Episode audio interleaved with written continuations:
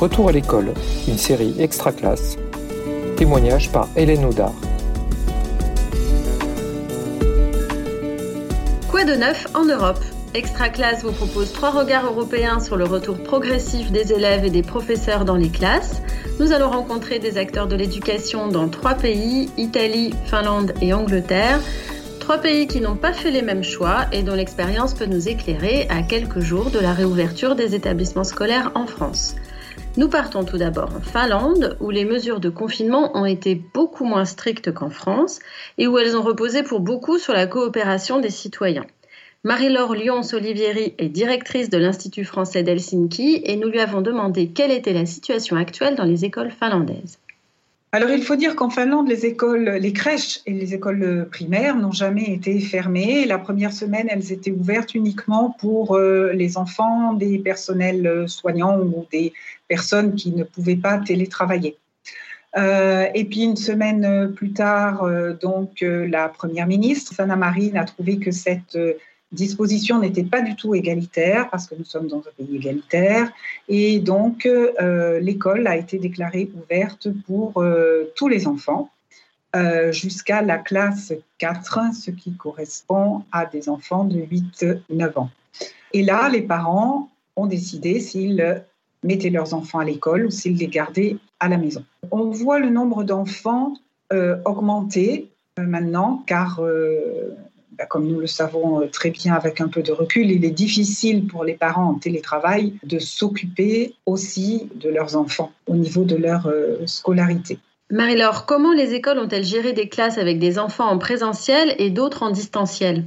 L'organisation euh, durant cet épisode dépend énormément puisque tous les établissements en Finlande sont gérés par les municipalités, donc autant de municipalités, autant de gestions différentes. Il a été dit au départ qu'il euh, y avait une équipe enseignante en présentiel et une équipe enseignante pour animer des classes, euh, des classes virtuelles. Mais malheureusement, certaines municipalités sont revenues là-dessus et ont exigé que l'enseignant récupère ses élèves et que chaque enseignant de chaque classe récupère chaque, euh, ses classes, même si les enfants étaient peu nombreux, et organise sa classe à distance ou de manière euh, virtuelle. Euh, ce qui a donné lieu à beaucoup de cafouillages et beaucoup d'incompréhension, bien sûr, du côté des parents. Et pour les élèves du secondaire, comment les examens vont-ils se passer? Pour la passation des examens dans le secondaire, il n'y a pas vraiment de problème, même pas du tout. Euh, pour ce qui est du bac, puisque le bac est programmé en Finlande au mois de mars. Il est programmé sur trois semaines et cette année, la troisième semaine a été en fait, euh, les épreuves de la troisième semaine ont été réparties sur la deuxième semaine, ce qui a permis aux élèves de passer le bac dans des conditions, euh, dans de bonnes conditions, on va dire. Et il faut savoir qu'il n'y a pas d'oral du tout au bac en Finlande, donc tout était terminé au mois de, mars. Pour ce qui est des élèves, de ce qui correspond en France à la classe de troisième, c'est-à-dire à la classe de neuvième en Finlande, euh, la fin de l'école fondamentale, euh, les établissements sont autorisés à ouvrir leurs classes la semaine du 15 mai. Et les examens écrits, puisqu'il n'y a pas d'oral toujours, euh, sont prévus cette semaine. Est-ce que vous pouvez nous dire un petit peu plus sur euh, l'impact, euh, notamment psychologique, que, que cette nouvelle organisation a eu sur les élèves et sur les enseignants? Cette nouvelle organisation a représenté pour les enseignants une charge de travail supplémentaire. Il a fallu réorienter les, totalement les enseignements, s'habituer à des plateformes. Tout cela a pris beaucoup d'énergie. Cela a été très difficile euh, au départ, euh, beaucoup de stress, des arrêts maladie. Et au fur et à mesure que les choses se sont mises en place, évidemment, les enseignants se sont sentis de plus en plus à l'aise et euh, ont réussi à maîtriser ce nouveau type d'enseignement. Trois enseignants sur quatre, d'ailleurs, estiment que certains élèves ont pu bénéficier davantage de l'enseignement à distance que de l'enseignement en présentiel réellement, aujourd'hui, les enseignants sont contents de ce qui a été euh, mis en place et ils sont partants pour, euh, pour continuer euh, jusqu'à la fin de, jusqu'à la fin de l'année. donc un impact psychologique plutôt positif pour certains élèves, mais peut-être aussi avec un revers de la médaille sur certains aspects? Le revers de la médaille, un des revers de la médaille, en effet, c'est que la Direction nationale de l'éducation a relevé que euh, le harcèlement, qui était en baisse d'ailleurs en Finlande ces dernières années, pouvait prendre, avait pu prendre de nouvelles formes euh, lors de, ces, de cet enseignement euh, à distance. Et les nouvelles formes de harcèlement peuvent comprendre, pouvaient comprendre la manipulation et l'exclusion. c'est vrai que les enfants qui avaient des difficultés de concentration ou qui souffraient de phobie scolaire ont pu bénéficier de l'école à distance.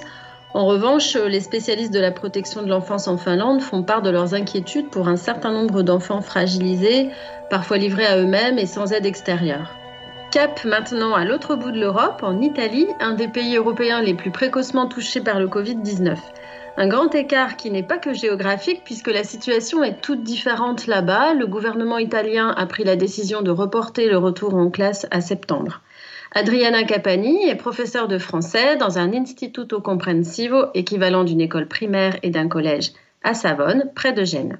Elle nous explique comment elle s'efforce de maintenir la motivation de ses élèves quand ils savent qu'ils passent automatiquement dans la classe supérieure.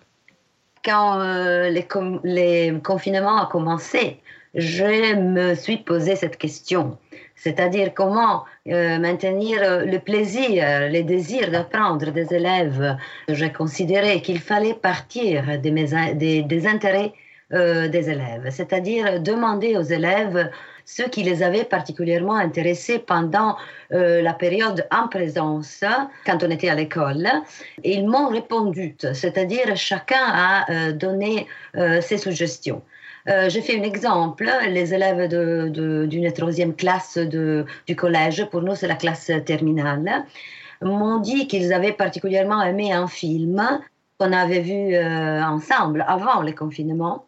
Ce film se déroule à Paris en 1942 euh, et m'a donné la possibilité d'aborder des sujets d'histoire et de civilisation française qu'on avait déjà euh, envisagé dans mon plan didactique euh, du début de l'année.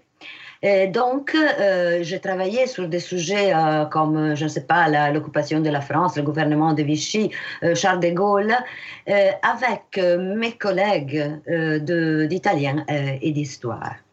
Euh, avec les élèves de, la première classe du collège et de la deuxième classe, euh, qui étaient particulièrement intéressés à me raconter leur vie, euh, leurs sentiments, les problèmes de cette période de confinement. J'abordais des sujets lexicaux et, et communicatifs, linguistiques, qui considéraient la routine avant et après les confinements, la maison, la famille, euh, les, animaux domestiques, euh, qui ont été très importants pour les élèves à ce moment-là, mais aussi le lexique, euh, le lexique des sentiments, comment tu te sens, est-ce que tu as peur, etc.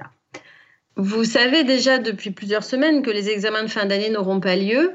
comment et sur quoi allez-vous évaluer les élèves? On a décidé de considérer plutôt ce que les élèves savaient être ou savait faire plutôt que euh, les connaissances, les compétences disciplinaires tout court.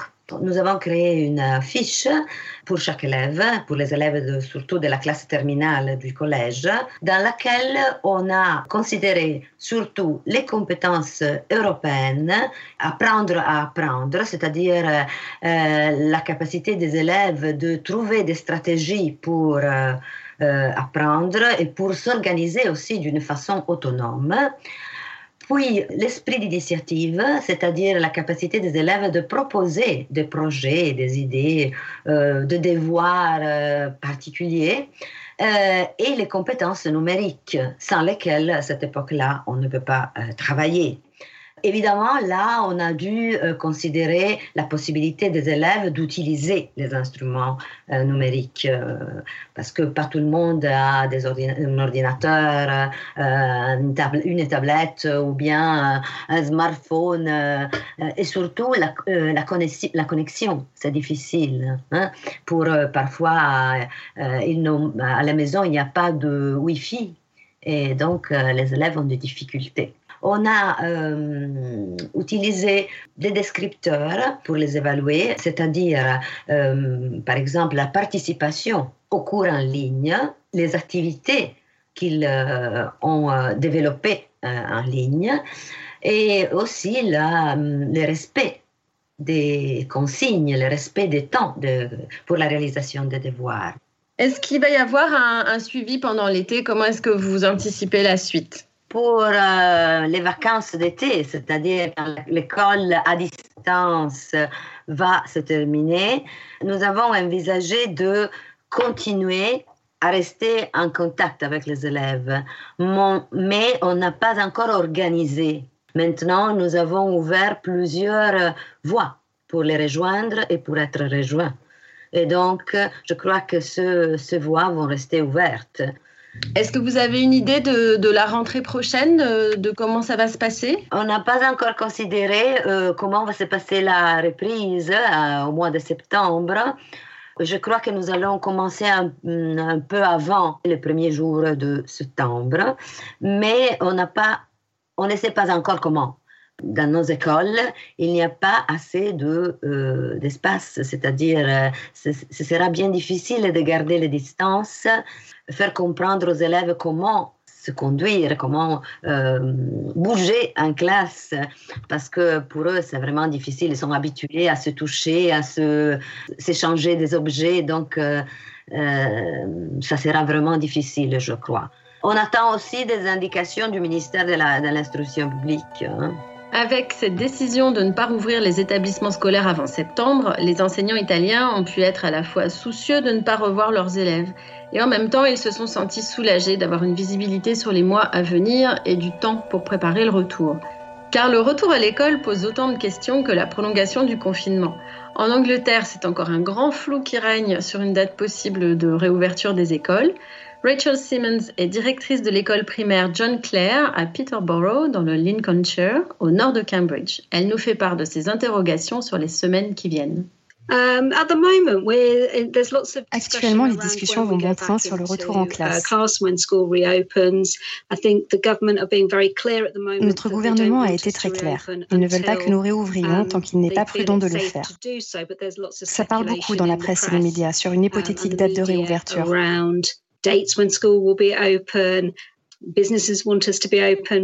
Les entreprises aimeraient que nous réouvrions. Les parents aimeraient que nous réouvrions. C'est donc assez compliqué de faire des prévisions actuellement. Et pour les examens? Quand les écoles ont fermé le 20 mars, il était clair que c'était pour une période indéterminée. Um, Comme cette période a été prolongée, toutes nos évaluations et nos examens ont été annulés. Il n'y aura donc aucun examen à faire passer d'ici la fin de l'année. Bien évidemment, cela aura des conséquences sur la suite. Dans ces conditions, comment anticipez-vous un éventuel retour en classe?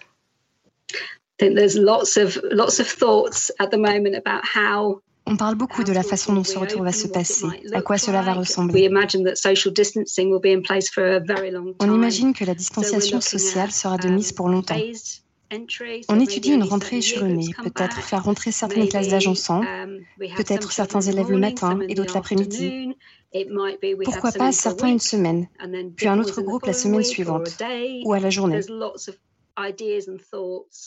Beaucoup d'incertitudes donc. Et comment on va gérer ça? Quand les enfants reviendront, nous sommes très conscients qu'ils auront eu des expériences très différentes à la maison, um, des usages du numérique très différents. Certains auront eu des parents qui travaillaient en même temps et n'avaient pas beaucoup de temps à leur consacrer. Nous savons que nous allons devoir faire passer beaucoup d'évaluations pour savoir où ils en sont, où sont les retards et comment y remédier. Faire des plus petits groupes, mais aussi faire attention à leur bien-être et leurs compétences sociales, qui sont aussi importantes que les connaissances. Um, Quels sont d'ores et déjà les points positifs que vous pensez retenir pour la suite?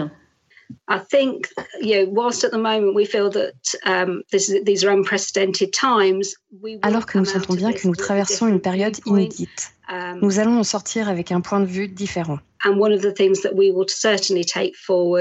Une chose que nous allons certainement conserver est l'usage du numérique. Um, Cela a été une grande opportunité d'inclure le numérique.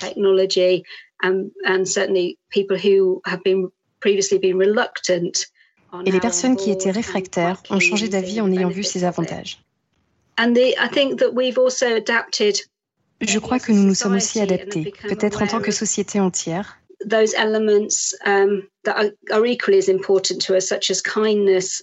Et avons pris conscience que la gentillesse et le bien-être sont aussi importants pour nous. Je crois qu'il nous faudra prendre ces éléments en compte également. Au-delà de toutes ces incertitudes sur le calendrier, sur les modalités de la reprise, tous ces acteurs de l'éducation en Europe ont en commun leur souci du bien-être des élèves. Ils se préoccupent de leur santé physique, bien sûr, mais aussi psychologique, et puis de tout ce qui les motive, leur centre d'intérêt, ce qui peut les faire s'engager dans une activité ou un projet. Merci à nos correspondants européens et merci à celles et ceux qui nous écoutent. C'était Quoi de neuf en Europe, un épisode d'Extra Classe. Retrouvez tous les autres épisodes de la série sur l'espace Extra Classe de Réseau Canopé et sur les réseaux sociaux, une production Réseau Canopé 2020.